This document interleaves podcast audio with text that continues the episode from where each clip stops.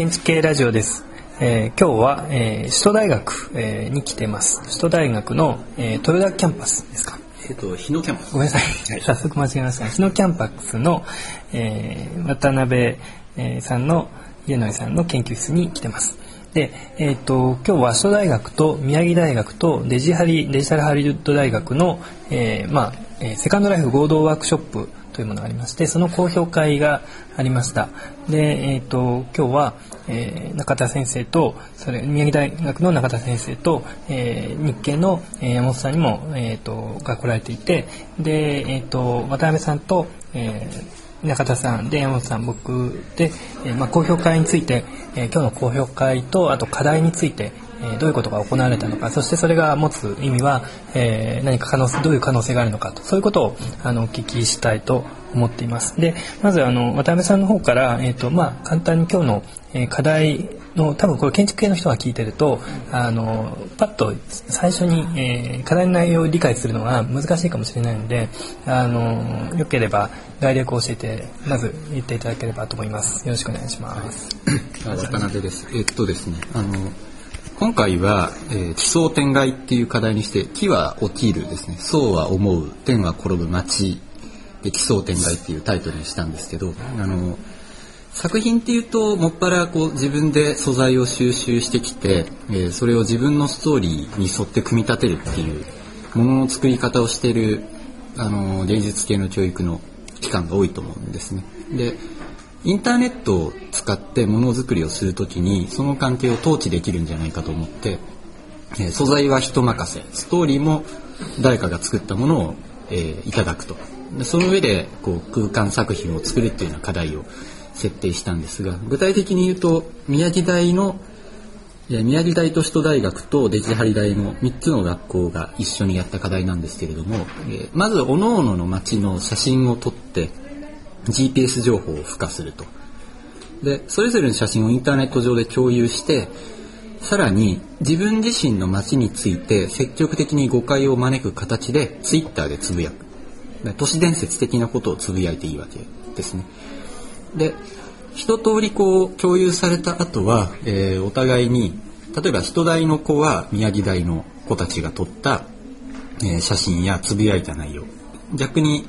え宮城大の子は、えー、首都大の子たちが八王子についてこう撮ったりつぶやいた内容を、えー自分たちでそのまま素直に素直じゃなくてもいいんですがこう再解釈して、えー相手の街を自分の想像に基づいて作るっていうような課題にしてみました。っていうのが課題の概略ですね、ありがとうございます。えっと、そうしましたら、まあ、これで公表会、えー今日終わって、えーたんですけれども、あの、中田先生と山本さんの方から、あの、まあ、課題の、えーまあ、総評というか、感想というか、そういうことを、えっと、一言ずつ言っていただければと思います。山本です。えーっと、私、あの、去年も、あと、一昨年も、え宮城大だけの、えー練習の時にちょっと、よ横目でというか、あの、画面上で拝見はしていて、えーセカンドライフを使った、まあ、ものづくりっていうのを拝見してきたんですけれども、えーあのーやはり、年々、あの、スキルですとか、発想、表現のレベルが上がってきてるっていうのは、あの、確実に分かりました。まあ、それは、先ほど、あの、渡辺さんからも工業時のお話あったんですけど、やっぱり、前の成果を見ながら、まあ、どういうことができるかっていうのを考えているので、えーまあ、当然、新しい横に進化しているという感じは分かりました。で、えーっとですね、あのー今回ツイッターが絡むというのは非常に興味深かったんですかったんですけども、多分これがどう使え、絡むかっていうのが具体的にできるのはまだまだ来年の、今年はちょっと早すぎ、早すぎたというか、まあ、そこまでは言ってないのかなと思ったのは、あの、情報拾うツールとして今回使われてるってことだったんですけども、そこまではプレゼンや、あの、できたものからは分からなくて、あの、いわゆるリアルタイムに物がやり取りできて、かつ、ある種のアーカイブ性を持つツイッターっていうツールと、その、セカンドライフっていう、これもある同期的なメディアとが、あの、相互に関わり合って、まあ、ある種の公共性を作るときに、どういうふうに、あの、空間というか、えー、環境を作っていけるのかな非常に興味深いところなんですけどもそれはまだこれからの課題なのかなということは感じました。えっ、ー、と宮城大の中田です。渡辺先生とはあの、まあ、過去に 2, 2年ぐらい、えーと、こういうデジタルの課題をさせていただいていてでセカンドライフというものを素材にするというのは私からするとちょっと門外漢ではあるんですけれどもあの、まあ、むしろ私は建築を設計をしているという立場でそのデジタルである世界の中に垣間見える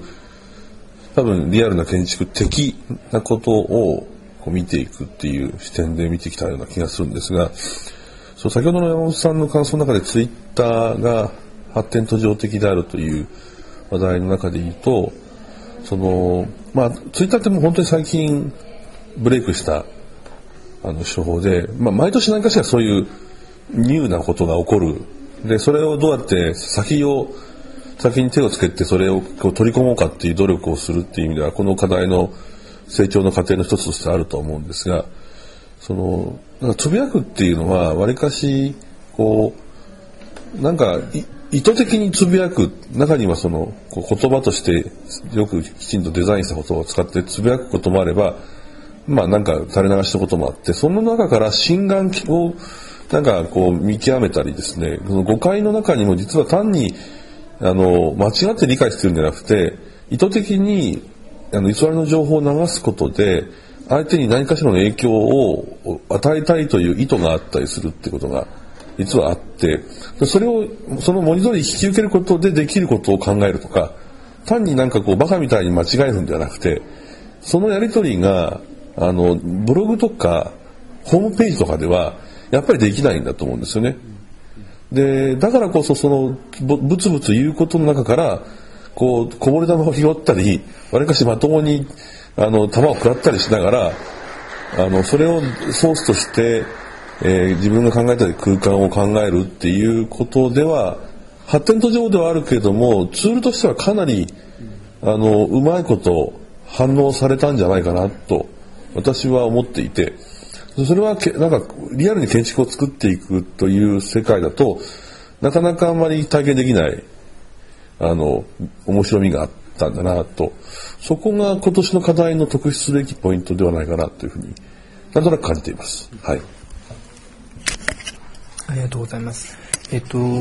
それで今度あの渡辺さんと中田先生の方にぜひお伺いしたいんですけども、まあ、今年の課題の特質とあの多分その去年と比較したらあの何かこう違いが見えてくるんじゃないかなと思うんですけども、去年は確かそのブラジルとえー、ブラジえ日本におけるブラジルですか？日本とブラジルの関係であの課題をされてたと思うんですけどもその時は多分ツイッターは、まあ、あってもあの課題には使われてなかったと思いますし多分それでできるそのセカンドライフ上の空間みたいなものも今年もしかしたら違いがあるのかなと思ったんですがその辺りは、えー、どうだいかがだったでしょう？かなんかですね、去年はあのブラジルにたまたま僕が展覧会をやる用事があったので、あの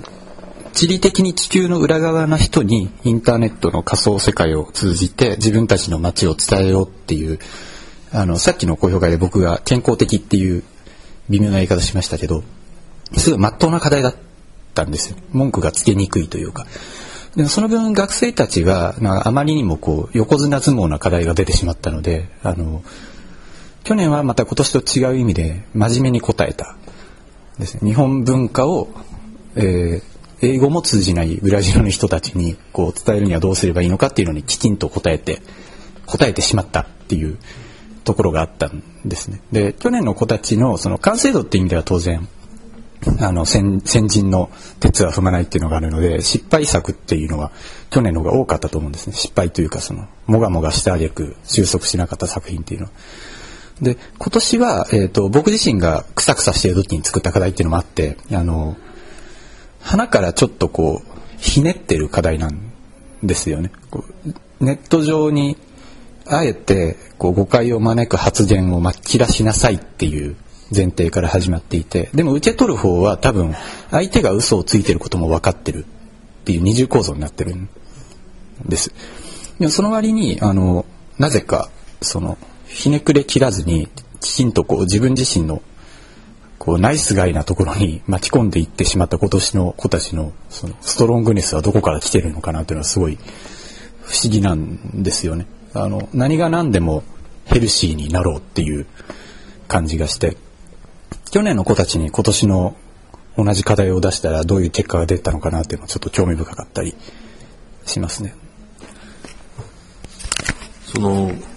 あの優等生の課題っていうのは、まあ、いわゆるこう補助金取りやすい系のね感じの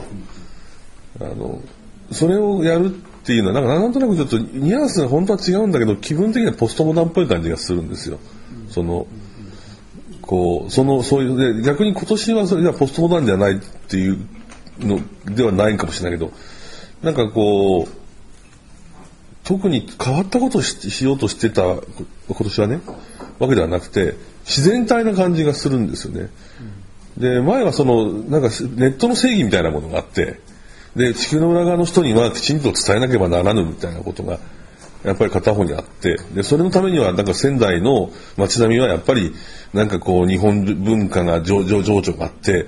で武士がいてなんだとかっていう話を、まあ、でもそういうポップなところもあったりしてうんぬんっていうのをきちんと正面から伝えましょうみたいな感じにはなっていたし八王子の場合もそういうことがあったと思うんですけどでも実際はそうじゃないじゃないですかその世の中って。でそういう意味では今年の課題の方があの詐欺まがいのことがあったり暴力的な表現もあったりあの結構喧嘩っぽい喧嘩っ早いところがあったりあのでも結構実はいいとこだったりっていうことが混在している世界観はできてたのはすごく素直な反応だなと。去年はもう少しべき論っぽかったんだよね。こうしましょうっていう感じ、あのそれって実はあのまあなんかそういうメディアだと思うんで話しますけどあの去年僕先生1年目でなんか大学でデザインを教えるっていうことに対する夢いっぱいな先生だったわけですね。だからあの 要はこうどうだインターネットっていうのはこう地球の裏側のポルトガル語が母国語のブラジルの人たちに君らの作品を伝えられるんだよやってみようよっていうニュアンスを背負って僕は先生をやっていてこう2年目だとなんか実はまあそんなに楽しいばっかの場所でもないなっていうのをこうちょっと分かってきてそれがインターネット上に実はそうなんですよ投影されてこうあのこの間宮城大で話したみたいな清濁意識しながらあのそれでも生きねばならないみたいなニュアンスの課題にもしかしたらなっちゃったのかなという気もしますね。でも最終的にはやっぱりこう正義に向かうよね。ああのなんかこうそうはそうは言ってもゆゆ揺らぎあるんだけどもそのデザインってやっぱなんか最後は人の幸せのためにっていうどっか冠があってでそっちに向かわんとするっていうベクトルは必ずあるじゃないですか。ででもただその中のゆ揺らぎの中になんかこう変な歪みがあったりなんかこう隙間があったりするっていうことはやっぱり面白いだと思うしでデザインってなんかそういうところを許容されるべきだと思うからそういう意味では今年の課題はそのきょそのなんかあの傾向については反りが合ってた感じはしますね。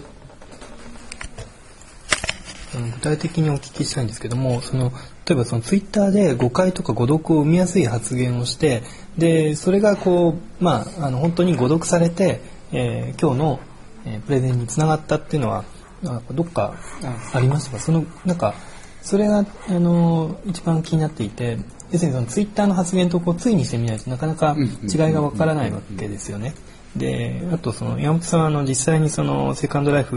よく使われてるってことなんですけども実際にこうやって課題で作られるその、まあ、あの空間が、えーこういう、まあ、誤解をなんかきっかけに作られるみたいなそういう感触とかってありましたでしょうか？じゃああのこれ後で事後的にデータ提供したいと思いますけど実際にその嘘つぶやきをした履歴を全て取ってあってですね、えー、と例えば人代のことのこうツイッターのログを見るとこう八王子の駅の隣が七王子っていう書いてあったりとか 8人の王子がいてあのそれで八王子っていう地名になったとかっていうつぶやきをたくさん巻いてるんですね。あとあの人代のもう一つの校舎は南大沢にあるんですけどあの南大沢とか八王子近辺は芸能人のメッカだっていう嘘を書いてて南大沢のイトーヨーカドーのレジにサブちゃん並んでたりとかなんかでさっきの八王子8人の王子っていうのは宮城大の子たちがバッチリストーリーに組み込んでましたねで宮城大の方のつぶやきに関して言うとこのですね下の方を見てみるといろいろこう書いてあるんですね。あのーデザインの話含めなんですけど最初の方でこう嘘の書き込みがやっぱりかなりあってでさっきあのオタクの区画の提案があったと思うんですけどあれでこう空中に箱にたくさん文字が飛んでましたよねあれはツイッターログで、えー八王子についてつぶやいたものを収集して表してるっていうものですえーっと、ちょっとむず難しい質問を振られてしまったんですけれども、あの、なんだろう。基本的にはご、ツイッターのに限らず、誤解勘違いはデフォルト状態だと思ってるので、あの、最初に人に会った時の印象から含めて、まあ、なんか伝わってくるものは、そんなにあってはいないだろうっていうところもある。多分建築の設計、私は設計はしてないんですけど、だって、そういうところから、来て、それがスルーしちゃうのか、まあ解消されるのか知りませんけども、というものだと思うので、まあそれがセカンドライフの中に現れてるかどうかっていう見方はちょっとこれまでしたことはなかったんですが、だからホームページとかであの街はこんな街だっていうあのウェブサイトでテキストであの都市伝説的にこう聞いたけどあそこはこうらしいとかあのスカイツリーがあの今200メートルできてるらしいっていうのを見て想像したものをそのまま立体化してるっていうふうに考えるとインターネット上でこうバッコしてるこう誤解とかっていうのをたまたまテクスチャー世代モデルにすると今回の課題になるっていうふうに思うと自然ですよね。あの僕の解釈でこれタイトルで奇想天外あ、まあ、転じる街っていうふうにありますけども要するにこう誤解をあえて与えることで現実の街と何かこう違いをこう生ませようというそういう意図はあったってことなんでしょうかね。あのさっきの山本さんの言われた全部誤解だっていうのと似てますけどあの僕も仙台は多分生まれてこの方通算で数日しか過ごしたことない街ででなんとなくあの街ってこんな街だよねっていう癖が人ってあるじゃないですか。でも多分今回作られた仙台の町々をこれが仙台だって言って信じざるを得ないような市民もいなくはないんじゃないかなっていう気がすごくこう笹かまな町に少なくとも刷り込まれますよねあれだけ見ると。笹かまは別に名物じゃないとか住んでる人は笹かま関係ないと言いつつうん。ああいうふうにこう特にそうだそこが多分課題の趣旨とつながってくるんですけどあのキャッチーな言い回しや単語や、えーっと目に強いイメージっていうのがその街をあのイメージさせてしまうっていうことの証明にもなるんじゃないかなっていう気が。する、まあ、それは良くも悪くもだと思うんですよね。日本といえば芸者藤山みたいな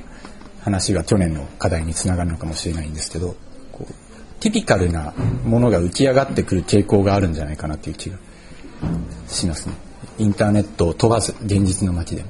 その辺を学生にだから自自自律的にというか意識的にやらせてみると何か見えてくるんじゃないかなと思ったのが今回の課題の狙いかもしれないですね。もう一つちょっとお伺いしたいのは、まあ、渡辺さんあのバーチャルな世界をこうすごく追求されているというのは、まあ、昔からよく拝見していた拝見させていただいてるんですけどもあのこれが今度その現実空間にこうどういう影響を与えていくかあるいはその現実空間はもう意図的にこう避けてそれとは別の世界だという形にしてるのかあるいはその現実空間にも何かあのこれからえーまあ、何かを加えていくっていうそういう方向なの。そのあたりがすごく気になったんですけども。あの最近なんかそういう質問よくもらうようになってで僕自身はこの画面の向こう側に、えー、と情報化された、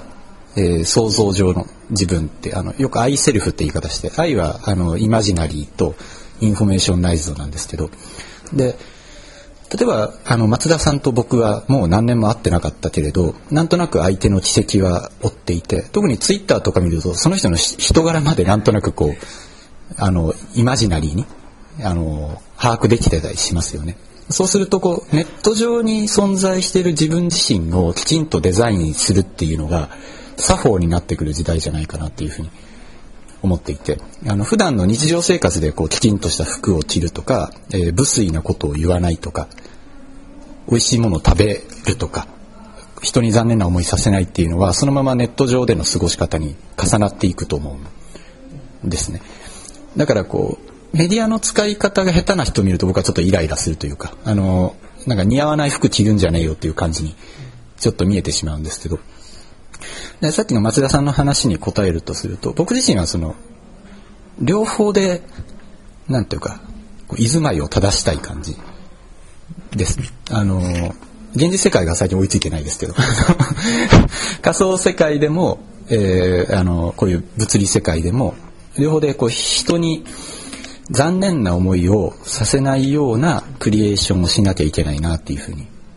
思ってますねだからあの現実世界の方でものを作るっていうことをしてるかどうかはまあ別としてこう今こう言葉を吐いてる時とか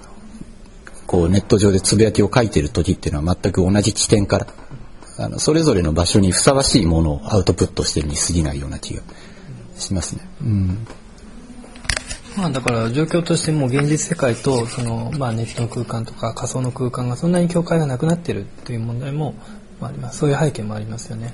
であとそのそうするとあの、まあ、この仮想世界であるからこそこう何か可能性があるみたいでその渡辺さんはその仮想世界ならではの、えー、都市建築みたいなことを言われてたと思うんですけどもあのこう例えばセカンドライフ上であるとかそういうこうバーチャルな空間あるいはネット上の空間であのこう建築的なもの都市的なものを作ることの可能性がどこら辺に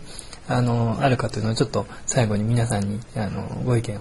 聞かせていただけたら僕はだからあの現実空間で作る、まあ、設計することに慣れてると仮想空間作ってそれがどうなるのかっていうところがそこに何の可能性があるのかそこはすごい気になるんですね。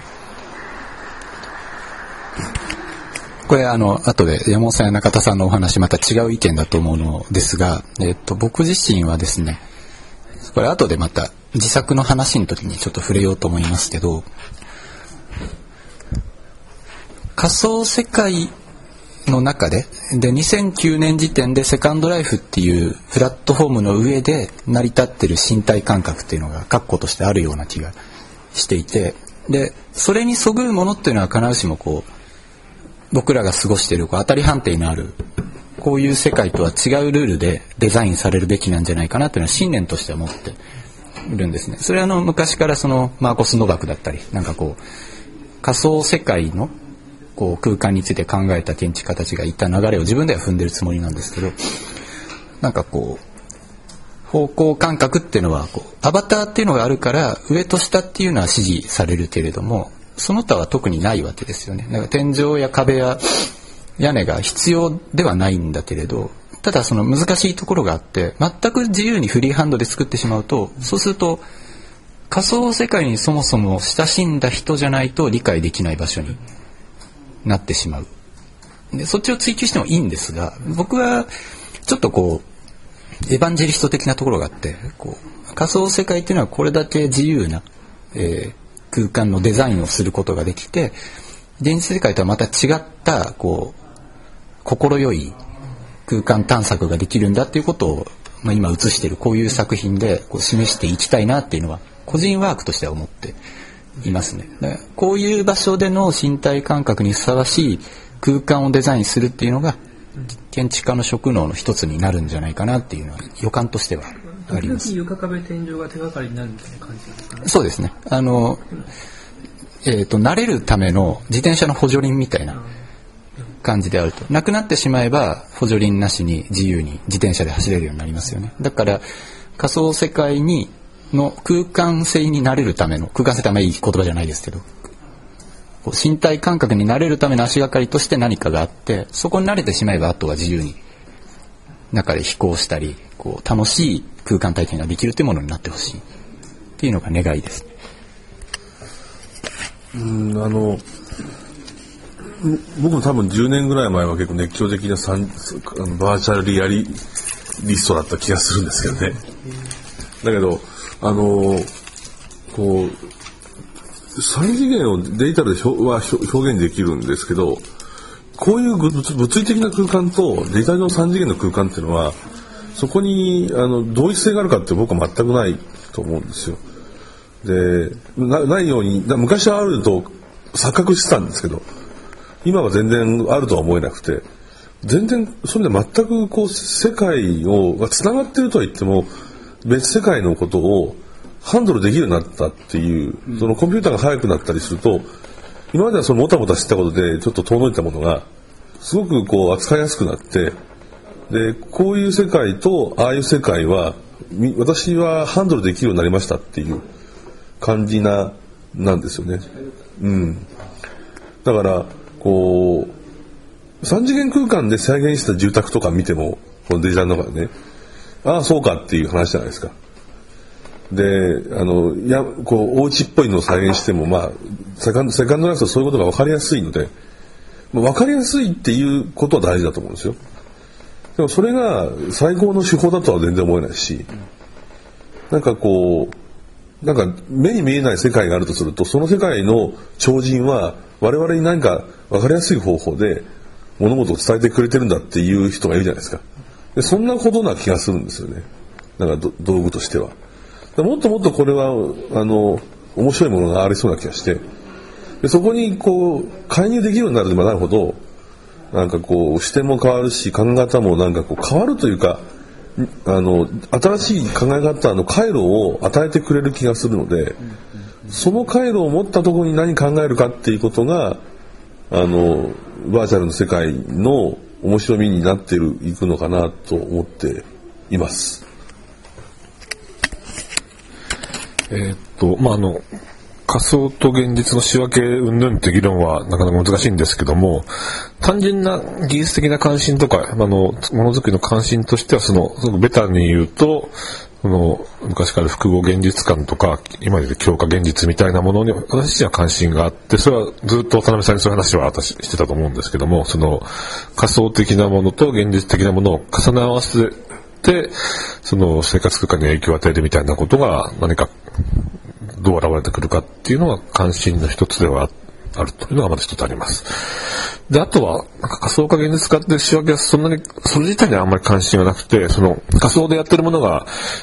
その社会的にどう機能するかしないかっていうところに関心があって、まあ、別にそれはゲゲームであれ、その社会的に機能してると思うのでいろんなやり方があると思うんですけども、そのためにどういう表現なりどういう技術を作ったり、まあインターフェース開発していくのかってことを含めてできていれば、なんかその仮想化現実、仮想だから何ができるかっていう考え方はそんなにはしていなかった。まあその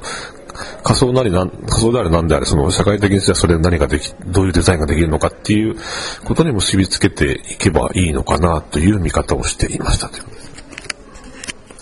あの先ほどの中田先生のあの10年前はバーチャル、えーリアリストですか？ごめんなさい。バーチャルリアリスト。バーチャルリアリスト。だけど、えー まあすごくあの確かに90年代にバーチャルアーキテクチャの展覧会とかもありましたよね、でそのバーチャルアーキテクチャみたいなのすごく流行った覚えもあってで僕自身そこにどういう可能性があるのかすごく考えてた気がするんです。でところが、まあ、最近になってある意味そのバーチャルアーキテクチャ展で展示されてたようなものがどんどん現実化していってで、まあ、できるじゃないかみたいな空気もあると思うんですねでどれだけ、まあ、ザハみたいな流体的なあの曲線であっても現実化できていてそうするとその90年代とかなり意味が違ってきてるような気がするんです。でその中でその例えばその今えー渡辺さんがされていることは今度は現実化をこう前提としない中での作業であるのかなという気がしていてで、まあ、セカンドライフのこの世界はあの現実化するためにセカンドライフをあるんじゃなくてむしろ現実ではないところを、えーどんどん追求するためのなんかツールみたいな感じがしているのでで、まあ、僕はなんかぜひその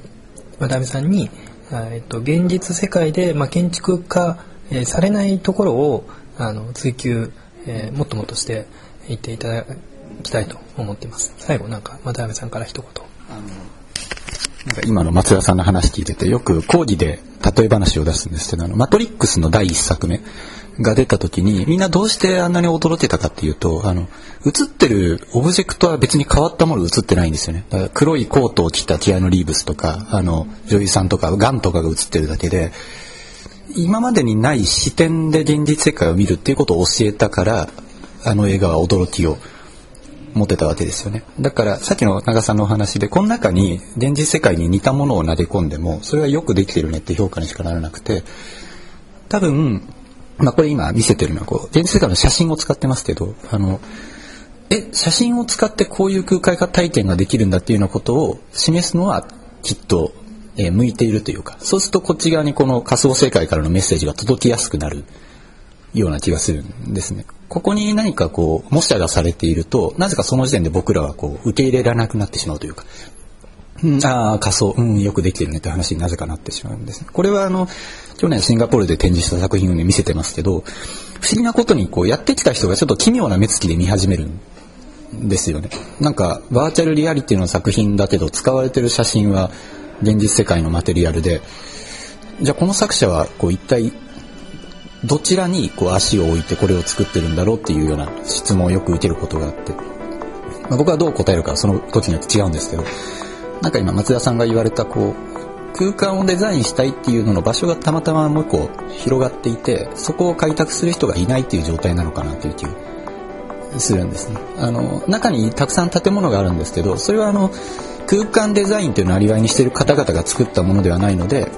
現実世界の模写以外に方法を知らないっていうだけなんだと思うんです。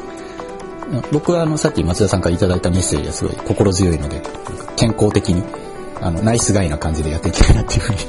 思います。はいじゃあ、えっと、今日は皆さんどうもありがとうございました。